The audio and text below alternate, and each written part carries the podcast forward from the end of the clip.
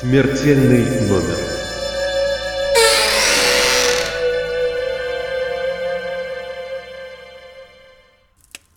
Всем привет! Это очередной выпуск подкаста «Смертельный номер». И с вами Маша и Маша. Всем привет! А, сегодня у нас выпуск без гостей, и более того, я бы даже назвала это каким-то спецэпизодом, потому что то, что мы будем сегодня делать, не характерно для нашего подкаста. Вы привыкли, что иногда мы с Машей уединяемся и обсуждаем книги, но сегодня мы будем обсуждать фильм и проблему этическую, которую он затрагивает. Это фильм, который называется «Все прошло хорошо» Франсуа Озона и прошлогодняя программа Канского фестиваля. Там прекрасная совершенно Софи Марсо, которая очень хвалит критики в своих статьях. А в целом этот фильм э, биографический, то есть э, он снят по реальной истории, и автором романа, который лег в основу этого фильма, является хорошая знакомая Франсуа Зона, сценаристка Эммануэль Берней. Этот фильм сейчас идет в кинотеатрах, поэтому успевайте попасть на него. Вот как раз на минувших выходных мы с Машей посетили кино и решили поговорить с вами об этом фильме. А, в принципе, сюжет фильма таков, что ну, на особые какие-то спойлеры вы вряд ли попадете, потому что даже по описанию вполне понятно, о чем пойдет речь. Вот, а мы сегодня поговорим о фильме и о проблеме эвтаназии, которой он посвящен. На самом деле, э, идея пойти в кино была Машина. Ну, я согласилась сразу, но когда я согласилась, я поняла, что, наверное, меня ждет достаточно тяжелое зрелище наверное, всех, э, кто собирается туда пойти, я хочу предупредить, что на самом деле это не настолько тяжело, как может казаться. Э, это все-таки Франсуа Озон, и он достаточно светлый режиссер. И даже в такой ситуации остается какое-то, ну, у меня осталось светлое чувство от этого фильма, и я не выходила оттуда нагруженная и придавленная прям бетонной плитой. Но все-таки такой, может быть, маленький дисклеймер, вы понимаете, что вы идете на фильм про эвтаназию. Ну, я выходила со слезами на глазах, но придавленная я себя тоже не чувствовала. И, кстати говоря, вообще, если вы загуглите этот фильм и посмотрите его жанр, он преподносится как комедия. Опять же, если мы... Ну, это французская да, комедия. Вот, вот только я хотела сказать. Да-да-да, что все таки это французская комедия, и вы, наверное, посмотрев какое-то количество французских фильмов, понимаете, что французский юмор, он иногда такой какой-то очень грустный и очень странный местами, наверное, для нашего восприятия, но, правда, смешные моменты там тоже есть. И на самом деле больше всего меня восхитило и поразило именно взаимоотношения в семье, которая сталкивается с такой ситуацией, и полная поддержка, и, наверное, открытость темы вообще смерти, темы тяжелой болезни и темы ухода близкого человека даже для детей. Э, в кадре вы видите все поколения, это очень круто. То есть вы видите самое старшее поколение, это пожилые родители, вы видите среднее поколение активное, вот сейчас живущее, это две сестры, их партнеры, мужья их семьи. И вот дети одной из сестер, которые тоже попадают в кадры, тоже принимают участие вот в этом проживании вот этого периода семейного. Это очень здорово, ты видишь семью, которая взаимодействует на уровне всех поколений, и это только, наверное, мне показалось, что это только сплачивает э, эту семью и делает ее как-то более, наверное, внимательной к э, друг другу и к вообще к желаниям и к болям друг друга. Хотя тоже жесткая достаточно, конечно, причина для этого. Но мы вернемся еще к обсуждению отношений внутри семьи. Давай сейчас немножко все-таки погрузим наших слушателей в то, что вообще происходит mm-hmm. на экране. Значит, э, история нам рассказывается прежде всего от лица одной из сестер, Эммануэль. Собственно, вот Маша уже упоминала, что э, в основу фильма лег ее вот этот автобиографический роман. А, значит, Эммануэль, она писательница, как вы могли догадаться, вот, и нам показывают сначала ее какую-то рутину, и эта рутина, она разрывается вот этим вот звонком из больницы, когда она спешит э, к отцу, который перенес инсульт, и, собственно, застает его в таком, ну, очень тяжелом состоянии. И нам показывают как раз в фильме, ну, какую-то его реабилитацию, да, после этого. Ну и, собственно, вот этот самый отец Эммануэль, его зовут Андре, э, он э, тоже из такой, ну, богемной он коллекционер, сфер, да. ну как это, как, как Ну, это сказать, ну, он относится, да, богема. к богеме, Абсолютно да, богема, да, да. да, да. И, ну, то есть, как бы это человек, который привык э, проживать жизнь во всей ее красе, наполненности. И это, мне кажется, очень важно, да, потому что ам, какие-то успехи, да, которые он делает в реабилитации, они, собственно, ну, не радуют его, они не возвращают его к той полноте жизни, которая у него была. И очень часто в фильме происходят такие отсылки на его вот эту полную, а, полную жизни, да, вот э, тавтология, Мгм. полную жизни жизнь, которую он и проживал. И поэтому вот это состояние, когда происходит ну, такое, э, скованность такая в теле, да, в том, что ты перестал быть самостоятельным, ты не можешь э, возвращаться к каким-то своим хобби, ты не можешь поддерживать свой старый образ жизни, для него, конечно, мир делится на до и после, и именно поэтому он сам изъявляет желание м, уйти, потому что он понимает, что, ну, жизнь даже после реабилитации, она уже не будет такой, какой он ее любит. И он просит, собственно, Эммануэль помочь ему в этом. Да, он э, как раз, э, по-моему, даже проговаривает в какой-то момент, что я не согласен на то, э, что мне осталось сейчас. То есть я хочу там играть на фортепиано для своего внука, я хочу э, самостоятельно там пить, гулять, общаться со своими коллегами, ходить на выставки, покупать картины и активно участвовать в культурной жизни, потому что он еще не просто привык к этой богемной жизни, он достаточно авторитетен, э, его знают и уважают, э, и его мнение важно, и ему, наверное, ну не наверное, ему очень тяжело появиться перед всеми людьми э, в таком виде, когда он уязвим, когда он не всесилен, хотя я так понимаю, что он привык там просто отдавать приказы, и чтобы все повиновались просто потому, что это он. э, И он, там, его слово — это закон. А сейчас ему приходится просить о помощи, ему приходится эту помощь принимать, тогда как э, для таких людей, наверное, это самое унизительное и самое страшное, что может быть. Вообще не только даже э, просить помощи, это вообще, наверное, просто за гранью их э, понимания, а принимать эту помощь, когда ты ее не просишь, но, к сожалению, ты ее не можешь не принять, потому что ты даже там в туалет самостоятельно сходить не можешь в какой-то момент. И это ужасно унизительно и ужасно действительно э, ну, разбивает вот эту вот твою ви- вижу, кажущуюся неуязвимость и кажущуюся крутизну, такую, к которой ты по жизни привык. И еще такой момент, что, наверное, мы, может, дальше к этому перейдем. Но у меня первый вопрос возник, когда вот этот отец, этот Андрей Бернейм, начал высказывать желание э, уйти из жизни, прям конкретно. То есть буквально только-только он чуть-чуть оправился, его там перевели из реанимации, он сразу, первое, что он сказал там практически, что он хочет уйти из жизни. И его дочь, естественно, пошла консультироваться с врачом, и у меня сразу возник вопрос, вот между кадрами у меня за- я этот вопрос мысленно задала, и он в следующем кадре на этот вопрос я получила ответ. И ей сказали, да-да, мы ему увеличим дозу антидепрессантов. То есть мне сразу стало интересно, а справляются ли каким-то образом именно с эмоциональной, с психолог... ну, такой, с психической частью вот этой беспомощности у людей. То есть получают ли они помощь не только эм, физическую в плане лекарств, там, антикоагулянтов, каких-то лекарств э, и реабилитации, там, физические упражнений и прочего, то есть помогают ли им как-то справляться с этим морально. Я услышала, что действительно такой, эм, такая помощь оказывается, что для меня оказалось достаточно позитивным.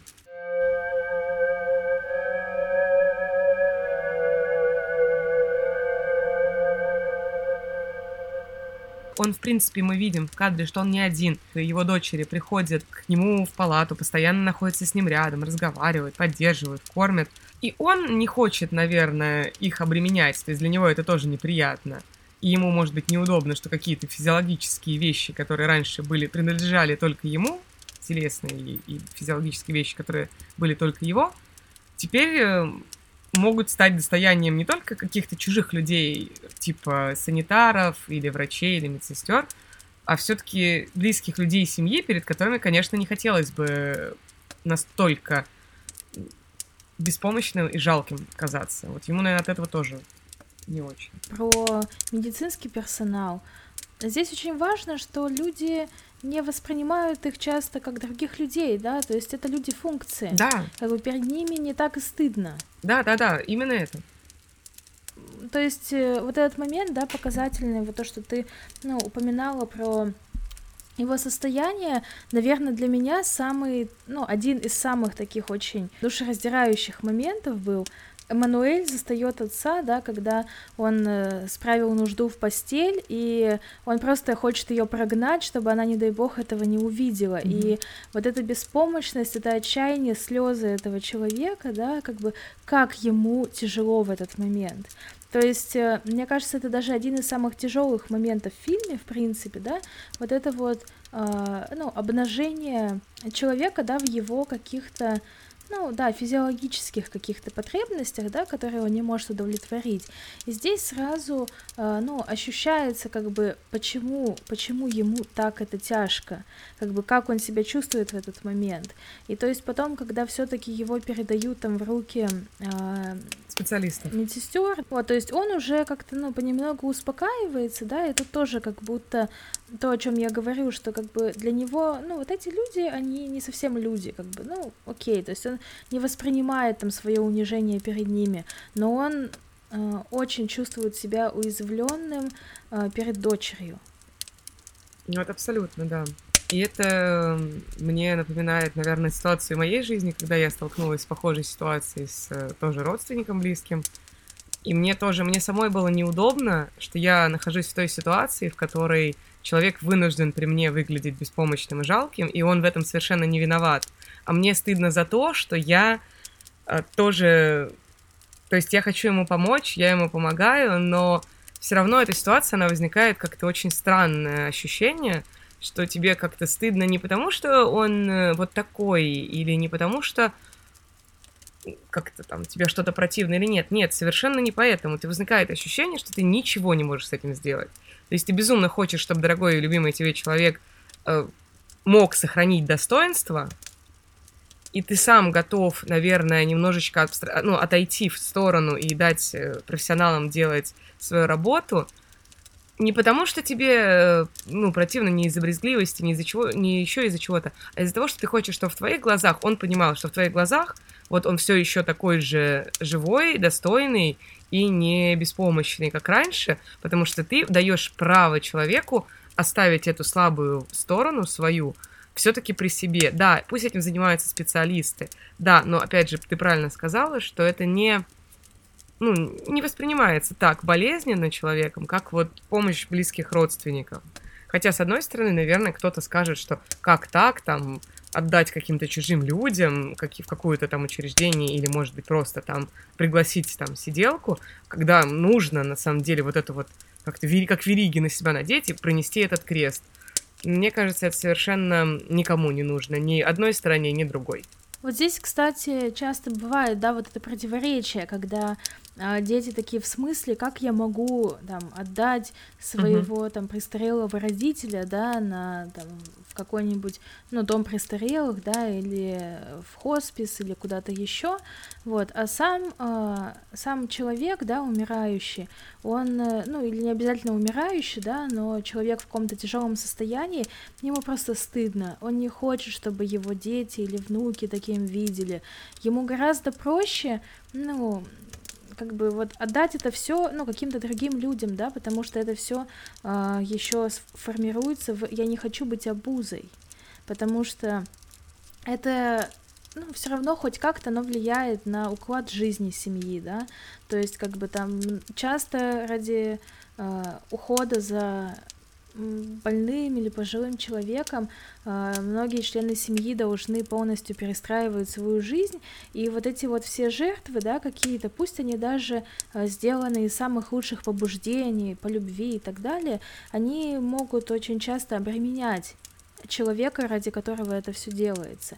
И здесь, разумеется, да, мы тоже в этом фильме видим это, потому что когда идет речь про перевод из больницы, да, про возвращение там домой или что-то еще, э, Андрей этому сопротивляется. Он говорит, я никуда отсюда не уеду. То есть я отсюда уеду только вот в свое последнее путешествие. Как бы не надо, какой дом, да, как бы не, я, я не поеду никуда. Вот. И мне кажется, что здесь, да, это очень видно, очень прослеживается.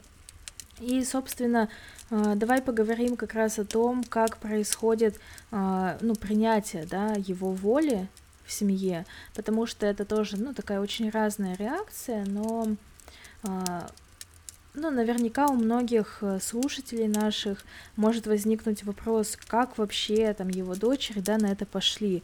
В смысле, там, согласиться, чтобы твой там, отец умер, помочь ему в этом, да, ну, грубо говоря, как бы как mm-hmm. это вообще происходит.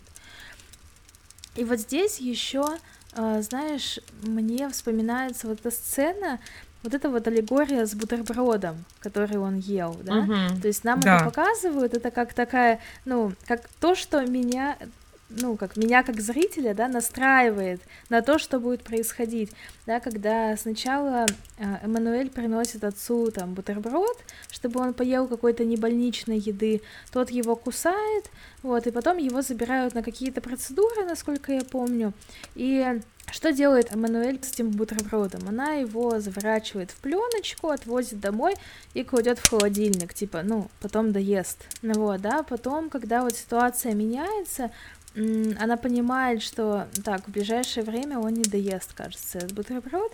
И в тот момент, когда я думаю, что сейчас она его выкинет, ну, он же испортится, uh-huh. да, она его кладет в морозилку. Uh-huh. Типа спрятать она, по-моему, кладет его даже в коробку. Сохранить хоть в какой-то... Да, она, да, кладет да, в коробку, коробку и потом и... в морозилку, да-да-да. И это такой какой-то очень глубокий момент, да, где, ну, как бы ничего глобального не происходит, но ты чувственно очень понимаешь, что это значит, да, то есть вот про вот это вот стремление сохранить, как бы пусть хоть в каком-то виде, давайте это вот законсервируем и уберем.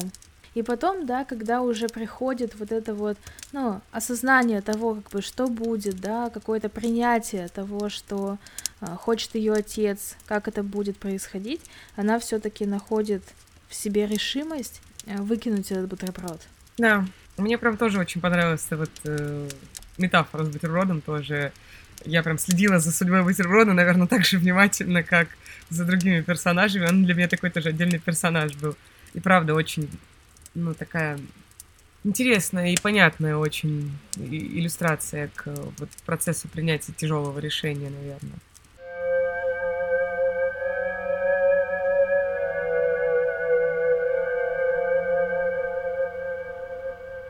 Значит, по поводу принятия э, сестрами. Опять же, есть большая разница между сестрами. Во-первых, он обращается к одной из конкретной сестре, то есть как раз к Эммануэль, к автору. Это, ну, к той, за чьей жизнью мы в первую очередь наблюдаем в этом фильме. Эм, и он обращается конкретно к ней за вот помощью. За за, за, он прям спрашивает, ты, мне, ты же мне поможешь? И когда она рассказывает своей сестре, сестра в шоке от того, что, в общем-то, с ней он даже об этом не заговаривал. Но и не только, не только шок в этом, а в том, что он с этим решением пришел не к ней. Да, что он с этим решением пришел не к ней, да. То есть, в принципе, она, наверное, ждала больше именно какого-то такого большего доверия к себе. Вот сестра, которая, которую я считаю старшей, которую зовут Паскаль. И второй момент, который мне тоже кажется, опять же, я его увидела, может быть, я не права, что вот Эммануэль является вроде как типа такой нелюбимой дочерью. То есть такой какой-то... Вот там есть некоторое количество флешбеков, которые показывают достаточно тяжелые отношения между Эммануэль и отцом.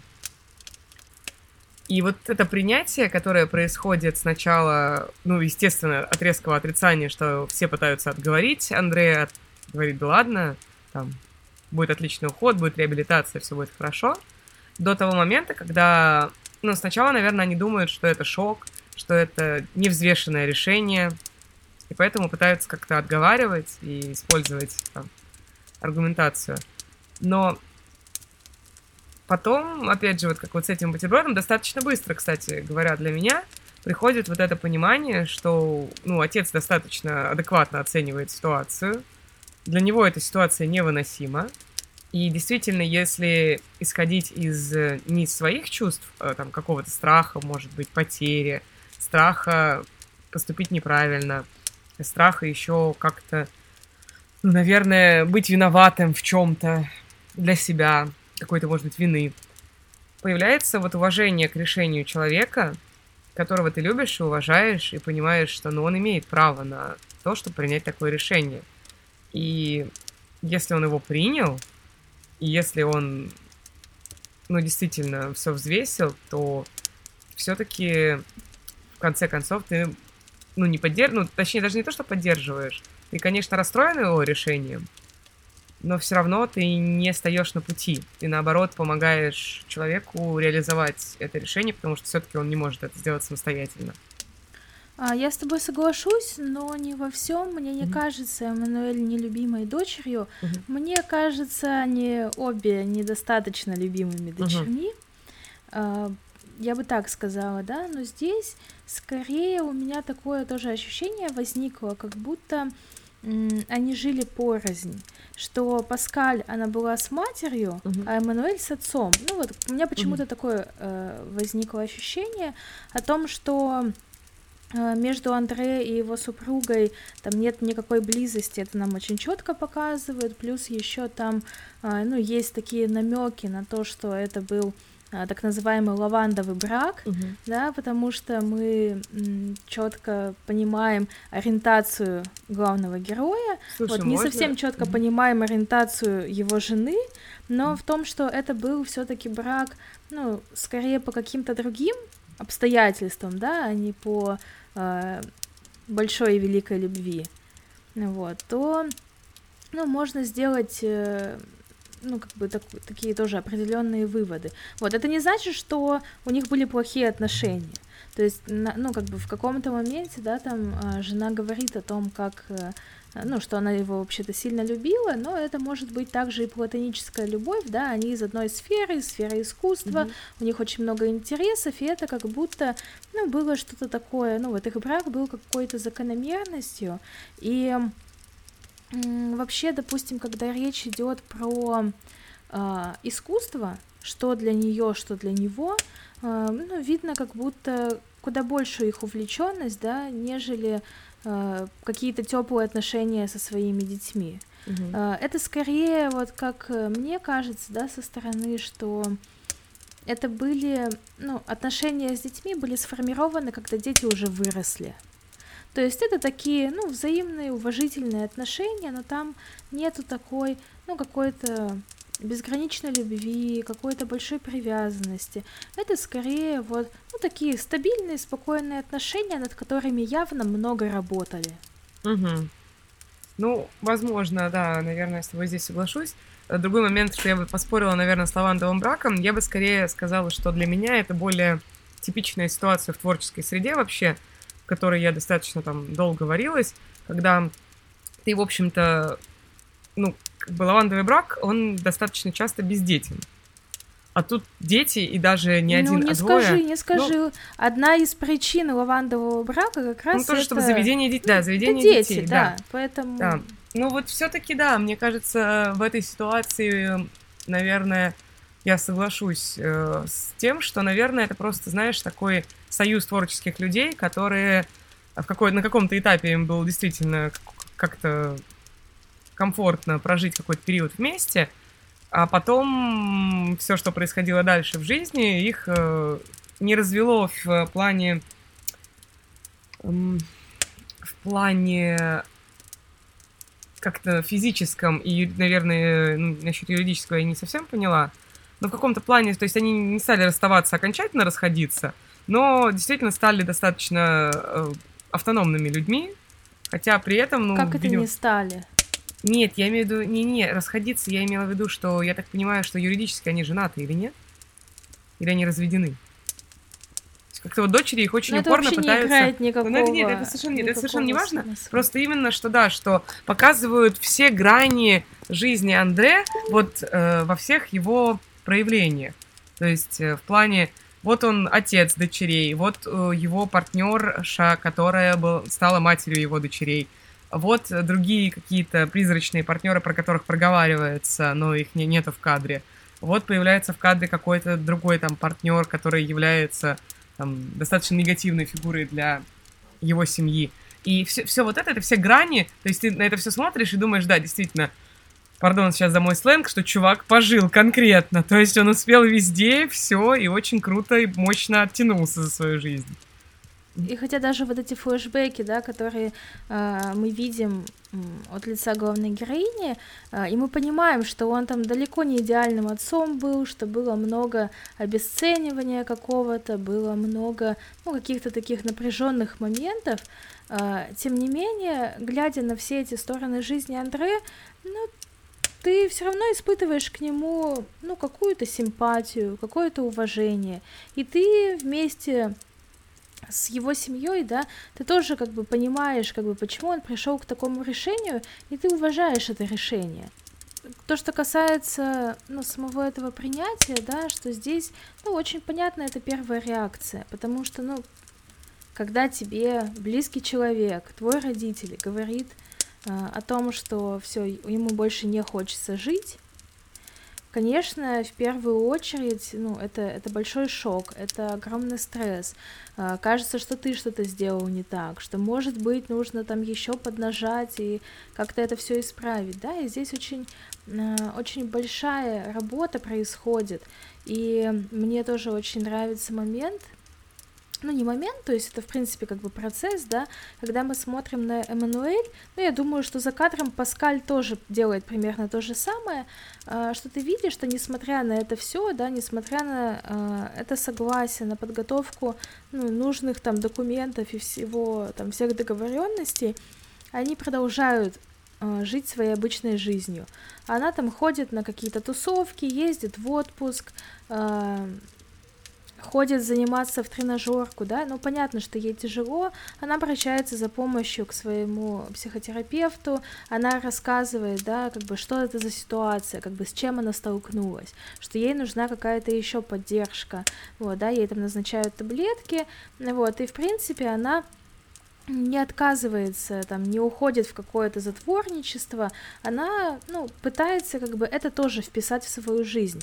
И это, мне кажется, очень такая э, хорошая картина, вот, потому что ну, здесь очень важно, что она не забывает о себе, да, и, и Паскаль тоже, в принципе, то есть у них вся семья, она, э, ну, такая очень творческая, то есть вот Эммануэль писательница, э, ее мать скульптор, э, ее сестра, она работает в сфере музыки, насколько uh-huh. я понимаю. Uh-huh. Вот. Ну и, собственно, вот Андре, да, он тоже напрямую связан там с искусством.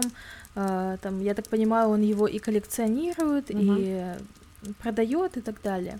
Вот, то есть как бы вся семья такая, ну как бы очень богемная и очень интересно наблюдать за их жизнью. Она э, такая очень изящная, очень красивая, да, и даже, ну, какие-то моменты, когда мы смотрим на Андрея, даже вот, ну, переживающего вот эту беспомощность, да, все равно даже в этой беспомощности есть моменты вот этого, э, ну, вот этой жизни, да, которая ему присуща. И недаром его, ну, условно, последние желания, да, это как раз там посетить вот концерт внука, где играют потрясающую музыку, или отправиться там в свой любимый ресторан. В этом решении своем он э, находит место, чтобы насладиться тем, что ему дорого. И это очень-очень здорово тоже. Это, мне кажется, показывает также его уровень его гедонизма. Его стиль жизни. Да, да, да, да.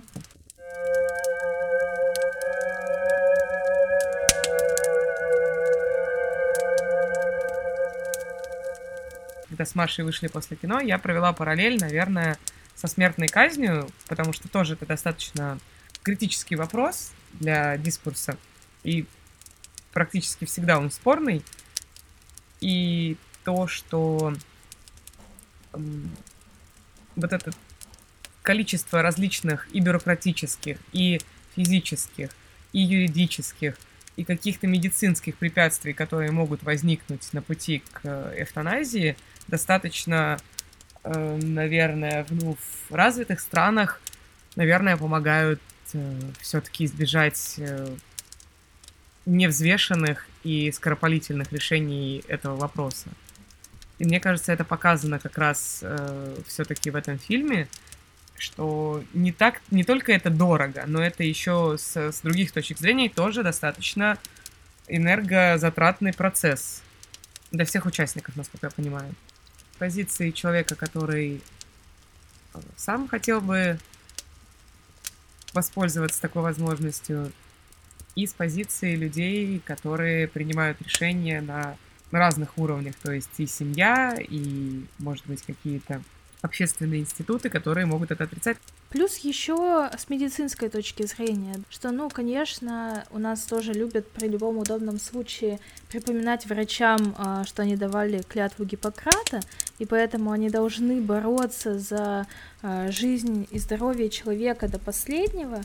Вот, и здесь тоже происходит важный нюанс, когда я разговаривала с э, сотрудниками хосписа, мы с ними обсуждали, насколько паллиативная медицина и обычная да, медицина, они вообще, ну, как сосуществуют. Вот. И какая история происходит в хосписах сейчас, э, ну, в принципе, да, что а, туда попадают пациенты, а, которых лечили вот как только могли. То есть их лечат условно до последнего вздоха. Mm-hmm. Потому что, ну, понятно, что задача врача вылечить. И важно, что здесь, э, ну, к сожалению, так большому, э, паллиативная медицина, она часто находится где-то за бортом, на ее долю выпадает обеспечить качество жизни, да, унять боль, да. в первую очередь. Да. Потому что, ну, тебя будут лечить, но тебя не будут обезболивать. Потому что, как бы, это не задача mm. медицины, и это понятно. Ну да. Это задача паллиатива. Вот, но поскольку нету какой-то крепкой связки между медициной и э, паллиативом, ну, получается, что людей лечат до последнего, и вот эти вот последние там дни, месяцы, может быть и годы жизни, они испытывают большие мучения. И это тоже очень важно. Да. Это напрямую и, касается да. тоже той же самой эвтаназии, Конечно. да, потому что эвтаназию, ну, угу. э, чаще всего люди как раз хотят э, сделать, потому что они не в силах терпеть какие-то страдания. Часто это физические да. страдания. Вот я как раз э, прочитала статью, пока готовилась к этому подкасту, я читала там и критику по фильму, и там периодически начинаешь выходить на какие-то еще другие статьи, уже связанная с этим вопросом. И там была очень простая и понятная параллель, что, грубо говоря, с тем сейчас, к сожалению, действительно уровнем поддержки паллиативной медицины в нашей стране, кстати говоря, мне только кажется, не только в нашей, вообще в целом развивающихся странах, э, можно, ну, к сожалению, то решение, которое человек принимает о том, что он хочет добровольно уйти из жизни, это сродни э, решению, принятому под пыткой ну или там признанию, которое там, ты, там человек дает под пытками. Потому что, конечно, когда ты испытываешь невыносимую боль постоянно, и ты не можешь с этим никак справиться, естественно, тебе будет хотеться, чтобы это закончилось любым, вот, вот каким угодно способом, просто чтобы это прекратилось и закончилось. А, вот как раз тоже круто в фильме показано, что а, при средствах при ну, средствах, в смысле, финансовых, которые имеет семья, Андрей может, в принципе, в принципе, если там не придираться к каким-то определенным нюансам, вести достаточно хорошую жизнь, потому что он может приобрести себе хорошее инвалидное кресло, не какое-то там жуткое, а хорошее, нормальное, качественное. Он может обеспечить себе уход э, медицинского персонала. Он может жить в дорогом, хорошем спецучреждении, где будут э, ну, за такими людьми ухаживают и помогают им действительно жить э, качественно. Э, опять же, вот этот вот вопрос про антидепрессанты, который мы в самом начале обсуждали, что он будет получать антидепрессанты, чтобы его моральное состояние было хорошим, чтобы он не впадал в какие-то депрессивные эпизоды, плюс, опять же, его заболевание, оно не подразумевает то, что он испытывает боль. Насколько я понимаю, все-таки это инсульт, это, ну, такое. Ну, не, это, допустим, не какие-то раковые заболевания, которые прям действительно, насколько я понимаю, весьма пыточные на определенных э, стадиях. И вот даже, ну и вот это вот его решение, оно действительно очень взвешенное. И эм, вот возможность дать человеку принять взвешенное решение, она действительно важна, и как раз вот это, ну, то, что сказала Маша, оно очень связано с паллиативом. То есть если человек будет качественно обезболен, если он будет, эм, ну, находиться в комфорте, именно физическом, может быть, он будет готов принять смерть в том виде, в котором она к нему придет. И будет спокойно, ну, насколько ему возможно в данной ситуации, дожидаться просто этого момента. Или там успеет попрощаться с э, родственниками, успеет как-то там привести свои мысли и дела в порядок, ну, вот в каком-то таком э, моральном, ментальном смысле какие-то такие вещи сделать, когда вот было в прошлом, кстати, выпуске, не в прошлом, прошу прощения, когда ты с Сашей Уикендом э, говорила, э, там была совершенно потрясающая иллюстрация про письма, которые писали. Вот. Если вы не слушали, обязательно послушайте этот выпуск, он замечательный совершенно. Мне он безумно понравился. И вот как раз, э, если ты обезболен, если у тебя есть возможность, да, ты физически уже, понятное дело, что ты отсюда не выйдешь на своих ногах, что это конец, но если ты получаешь качественную паллиативную помощь, ты можешь функционировать вполне себе, э, решать какие-то свои вопросы, которые уже связаны с твоим уходом, с прощанием, с близкими, и заняться вот этим вот хорошим, вот этой вот достойной смертью, которая будет естественной, но при этом ты будешь э, готов к ней. То есть такой прям подготовкой к смерти можно заняться, а не, не резким уходом. А, ну вот если мы, допустим, еще говорим про какие-то заболевания, которые затрагивают э, ментальное состояние человека, да, угу. то здесь еще э, может быть, да, опасение, что я просто перестану быть собой. Как бы я да. уже, ну, буду как бы только физической оболочкой какой-то, а меня самого тут уже не будет. Я не хочу ждать этого момента, я не хочу сходить с ума, да, вот, и Угу. Еще к вопросу, да, вот опять про антидепрессанты, которые он принимал. Мне кажется, это тоже такая э, иллюстрация того, что он это делает, ну, выбирает для себя вот такую смерть, а, не потому что, то, что он в депрессии сейчас находится, да, не угу. потому что как бы это, ну, какие-то химические процессы в его мозгу заставляют его желать угу. смерти себе, а он да. это делает, потому что, ну, он четко понимает, что жизнь, которая будет с ним происходить, это не та жизнь, которую он хочет жить. И он хочет закончить да. это на том моменте, пока он еще получает от этого удовольствие. Да, на своих условиях. Да. То есть он хочет уйти на своих условиях, да. Ну, это да, это такая история про контроль, согласна. конечно. Потому что смерть это не то, да. что мы можем контролировать, но в этом э, случае, да, как будто человек возвращает себе, ну, хоть какой-то контроль над этим. То есть, как бы я не согласен, чтобы было так. Ну, вот, понятно, что если человек физически может осуществить ну, самоубийство, и он будет желать этого, ну, у него есть шанс, что так и получится, да, что он может это сделать. Когда мы говорим про эвтаназию, это все-таки чаще э, люди, у которых просто даже ну, никаких физических сил на это да, не, не останется потому что ну, у них же тоже очень много переживаний, как бы они же не хотят, чтобы потом по судам затаскали их родственников, да, или что-то еще. Mm-hmm. Вот, поэтому вот эта вот история э, в фильме, она тоже иллюстрируется тем, что, э, ну вот там, допустим, нужно записать видеообращение, в котором четко угу. понятно, что это его воля, что его в этом, ну, к этому не принуждают, да, и это как, ну, то есть это как действие, которое должно обезопасить его родных от каких-то подозрений. Угу. Но там по законам Франции это недостаточное основание, и здесь скорее тебя упекут э, там по статье не оказание помощи, да, и мы видим как бы кучу mm-hmm. передряг в фильме, э, с которыми ну, приходится справляться. Вот. Наверное, у нас э, в дискурс это еще не входит в какой-то общественный, потому что у нас без этого хватает проблем, и есть такое некое э, ироническое отношение, что люди начинают об этом заговаривать, вообще в целом на уровне общества, на уровне какого-то именно дискурса общественного, когда слишком хорошо жизнь остальная происходит.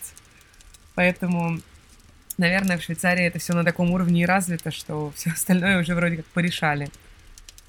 все остальные проблемы. А, но из вопросов, которые у меня остались, это как раз вопрос, который ты подняла по поводу ментальных каких-то заболеваний, когда на каком-то этапе человек, правда, уже не отвечает за свои действия, уже перестает быть самим собой. И вот в данной ситуации, наверное, самая сложная моральная дилемма, потому что если человек, в, когда он был в здравом уме и твердой памяти, высказывал желание не оставаться в этом состоянии, как только он в это состояние перейдет, уйти из жизни, то решение за него вынуждены будут принимать его родственники. И, наверное, вот это одна из самых сложных проблем, которая, наверное, все-таки еще не обсуждается. Я так понимаю, недоступно пока еще это нигде, в том числе, наверное, в Швейцарии, когда ну, ты не осознаешь себя. Вот. Но, наверное, вот это следующий этап, наверное, развития этой темы, когда, когда ты можешь сделать заявление, как-то, может быть, юридически распорядиться, ну, свою волю как-то узаконить, чтобы в какой-то момент тебе оказали помощь, которую ты желаешь. Или не оказали. Вот если ты... Или не оказали наоборот, да. В зависимости от состояния. Потому что если мы говорим, правда, о каких-то болезнях типа Альцгеймера или Паркинсона, с ними можно прожить очень и очень и очень и очень долго, э, абсолютно не осознавая себя и будучи там, не знаю, я не знаю, какое качество жизни у этих людей. Вот на э, конференции, на которой мы с тобой начали лекторий, а потом который перешел в подкаст, выступал доктор, который рассказывал, что э, его мама была совершенно счастливым человеком последние годы жизни, потому что у нее был абсолютно лютейший Альцгеймер, и она вот осталась на том моменте, когда человек супер счастлив. Вот он где-то в районе детства, и у него все очень хорошо. И как бы морально, в плане вот себя, осознания себя, ему очень здорово, а окружающим, наверное, тяжело. И не столько, опять же, тяжело, вот возвращаясь вот к этой ситуации, когда им стыдно перед человеком за то, что вот он уже не понимает, что, что как-то вот теряет достоинство, не понимая этого. Наверное, это еще хуже. И думаю, не знаю. А я хочу, наверное, закончить на такой э, ноте, э, возвращаясь к фильму, да, что там показано mm-hmm. два вида любви. Э, любовь, которая не отпускает, mm-hmm. и любовь, которая ну, может отпустить, хотя это больно. С одной стороны, можно будет поразмышлять о том, а вот если бы я, да, был на их месте, как бы я себя вел, что бы я делал, смог бы ли я, ну, позволить этому случиться, или я бы там шел наперекор, да, и э, пытался как-то помешать этому. Всеми способами. Вот. Э, либо ты хочешь, чтобы твой близкий человек оставался здесь вот, ну, хоть, хоть в каком-то виде, да, вот, но если таков выбор самого близкого, что я на это отвечу? Я его поддержу или я стану ну, как бы по другую сторону, да? Препятствовать. Вот, поэтому мы с Машей очень советуем посмотреть этот фильм. Вот, успевайте на него в кино или смотрите на стриминговых сервисах. А, в любом случае, я думаю, что эти два часа экранного времени заслуживают того, чтобы быть увиденными и заслуживают тоже какой-то рефлексии после. Вот мы решили отдать дань уважения этой киноленте mm-hmm. в подкасте и пригласить вас тоже посмотреть, поразмышлять и, может быть, написать в комментариях к этому эпизоду какие-то ваши мысли и чувства насчет этого фильма. Mm-hmm. Он называется Все прошло хорошо и режиссер Франсуа Азон. Да, спасибо вам большое, что вы дослушали этот выпуск до конца. Э, все комментарии вы можете писать в наших соцсетях э, или непосредственно на Apple подкастах. И мы будем очень рады, если вы поставите нам звездочки, оценки и оставите комментарии, что вам нравится в нашем подкасте и что можно улучшить. Совет, и советуйте нас другим. Что можно улучшить, да, и советуйте нас своим э, друзьям, потому что про смерть обязательно нужно говорить. А мы увидимся, услышимся в следующих выпусках. Снова приведем к вам хороших, интересных гостей. Ну и иногда будем в таком формате тоже заходить, чтобы пообсуждать какие-то литературные, а может быть и кино э, артефакты. Да, да, да. Да, если у вас есть тема э, выпуска, или, может быть, вы хотите о чем-то поговорить, или, может быть, вы эксперт в чем-то и хотите поделиться своей экспертной точкой зрения соответствующей теме нашего подкаста, пишите, пожалуйста, в Инстаграм, пишите ВКонтакте. Мы с радостью будем общаться, и мы будем рады новым гостям и партнерам. Пока-пока. Пока. Смертельный номер.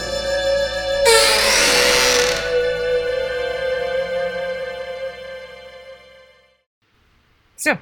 Снято. And cut. Recording stop.